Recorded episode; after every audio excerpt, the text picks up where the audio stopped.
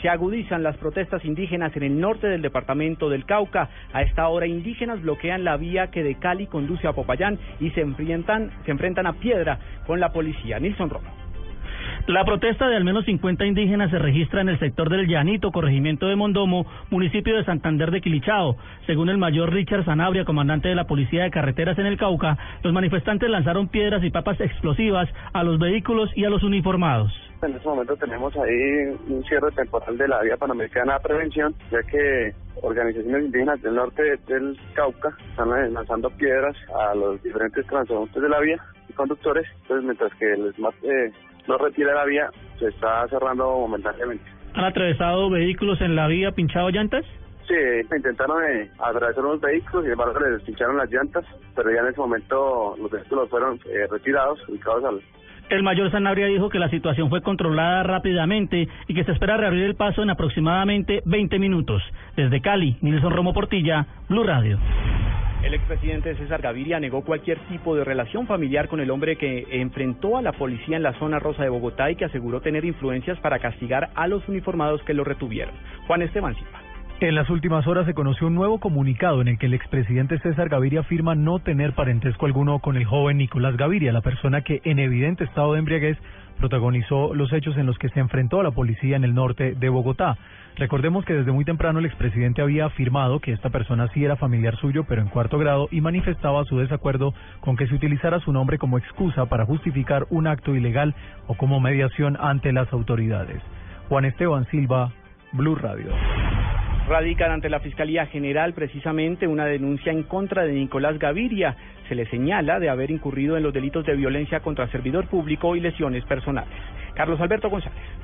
Así es, pues se le complica la situación al joven Nicolás Gaviria, quien el eh, fin de semana, borracho, protagonizó un eh, bochornoso acto de agresión a un grupo de policías en la llamada Zona Rosa. No contento con esto, también los intimidó diciéndoles que era sobrino del expresidente César Gaviria para que no lo amonestaran. Pablo Bustos de la red de veedurías anuncia ya demandas penales eh, contra este individuo por agresión a servidor público. Se ha hablado tanto violencia física como violencia moral, como unas presuntas lesiones personales que se habían dado en la refriega eh, propinada por eh, Nicolás Gaviria en abierta situación de doblegamiento de la voluntad policial y el cumplimiento de los procedimientos y protocolos de control ciudadano.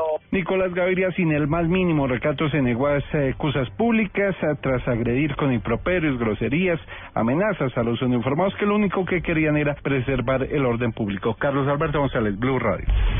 Dos de la tarde, 36 minutos. Mucha atención. Hay información de interés para los habitantes de Bogotá. Se reabrirá en los próximos minutos el carril que fue sellado precisamente por el desplome de un puente en la calle 103 con 11 cerca a la Universidad Militar. Daniela Morales. Juan Camilo, buenas tardes. La Secretaría de Movilidad, en cabeza de María Constanza García, anunció que en media hora, es decir, hacia las 3 de la tarde, será reabierta la carrera 11 entre la calle 100 y 106. En este momento se está haciendo una última verificación con vehículos en la vía para establecer el estado del pavimento y las redes de acueducto. La Secretaría ha resaltado que la vía se ha entregado seis días antes de lo acordado. Recordemos que esta permaneció cerrada alrededor de un mes y medio por cuenta del desplome del puente peatonal ubicado en, eh, la, en el cantón de este sector. Daniela Morales, Blue Radio. Escuchen esta cifra, más de mil investigaciones están en curso en estos momentos en la Comisión de Acusaciones de la Cámara de Representantes por casos de corrupción o irregularidades en las altas cortes. Diego Monroy. El presidente de la Comisión de Acusación de la Cámara de Representantes, Julián Bedoya, reveló que en la actualidad esta célula legislativa tiene en su poder más de mil investigaciones contra magistrados de las altas cortes. Nosotros en este momento tenemos 1.570 investigaciones que se les ha realizado reparto a los 15 representantes investigadores. De esas 1.570, 1.052 son de las altas cortes. Consejo de Estado, Corte Suprema de Justicia, Corte Constitucional y Consejo Superior de la Judicatura. 70 de las mil investigaciones corresponden a magistrados de la Corte Constitucional. Diego Fernando Monroy, Blue Radio.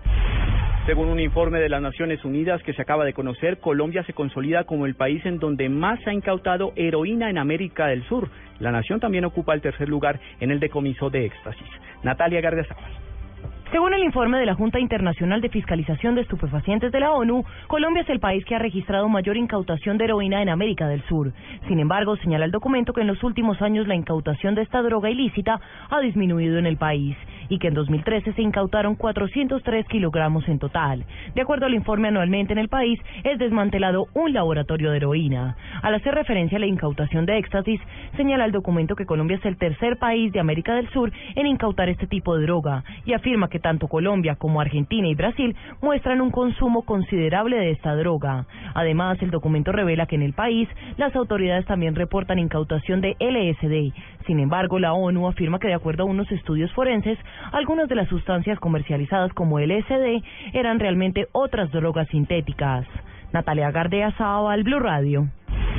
El ministro de la Defensa respalda un modelo de justicia transicional que beneficia a los miembros de las fuerzas militares en caso de que se firme un acuerdo de paz con las FARC. María Camila Díaz.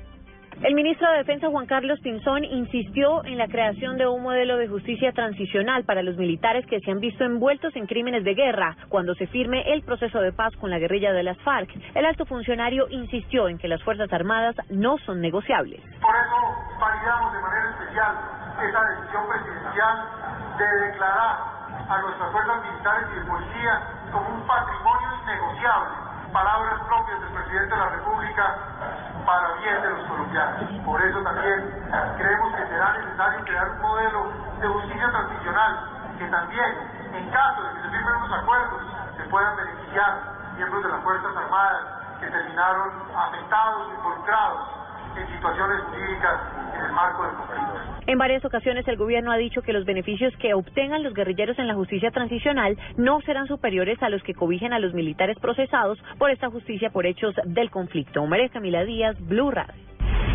Sancionan a un funcionario en el departamento de Antioquia por presentarse a trabajar en estado de embriaguez. La historia la tiene Rocío Franco. Señor, ustedes de los que piensan que ir al trabajo y embriagado no les acarrea consecuencias, pues la Procuraduría General de la Nación determinó sancionar con 10 meses de destitución e inhabilidad a un funcionario de Antioquia que incurrió en estas conductas. Hay que señalar que estos 10 meses están representados y que no recibirá sueldo situación, la Procuraduría ha recordado que presentarse en el lugar de trabajo en cuestiones de ebriedad pues tiene sus sanciones. Esto fue a raíz de que el inspector de policía eh, atendía a la gente en estado de embriaguez. Y ante esta situación, pues viene la sanción del Ministerio Público. Rocío Franco, Blue Radio. En información internacional, el presidente de los Estados Unidos vio como retórica y carente de alternativas la intervención ante el Congreso del primer ministro de Israel, Benjamin Netanyahu, en la que criticó recientemente las conversaciones acerca del programa nuclear iraní. Miguel Garza. El mandatario afirmó que el primer ministro israelí Benjamin Netanyahu no ofreció alternativas viables a las negociaciones con Irán sobre su programa nuclear en su polémico discurso ante el Congreso estadounidense esta mañana. En declaraciones a periodistas, Obama dijo que no vio el discurso, pero que leyó después su transcripción. Precisamente desde la Casa Blanca, aseguraron que la intervención de Netanyahu fue retórica y carente de alternativas.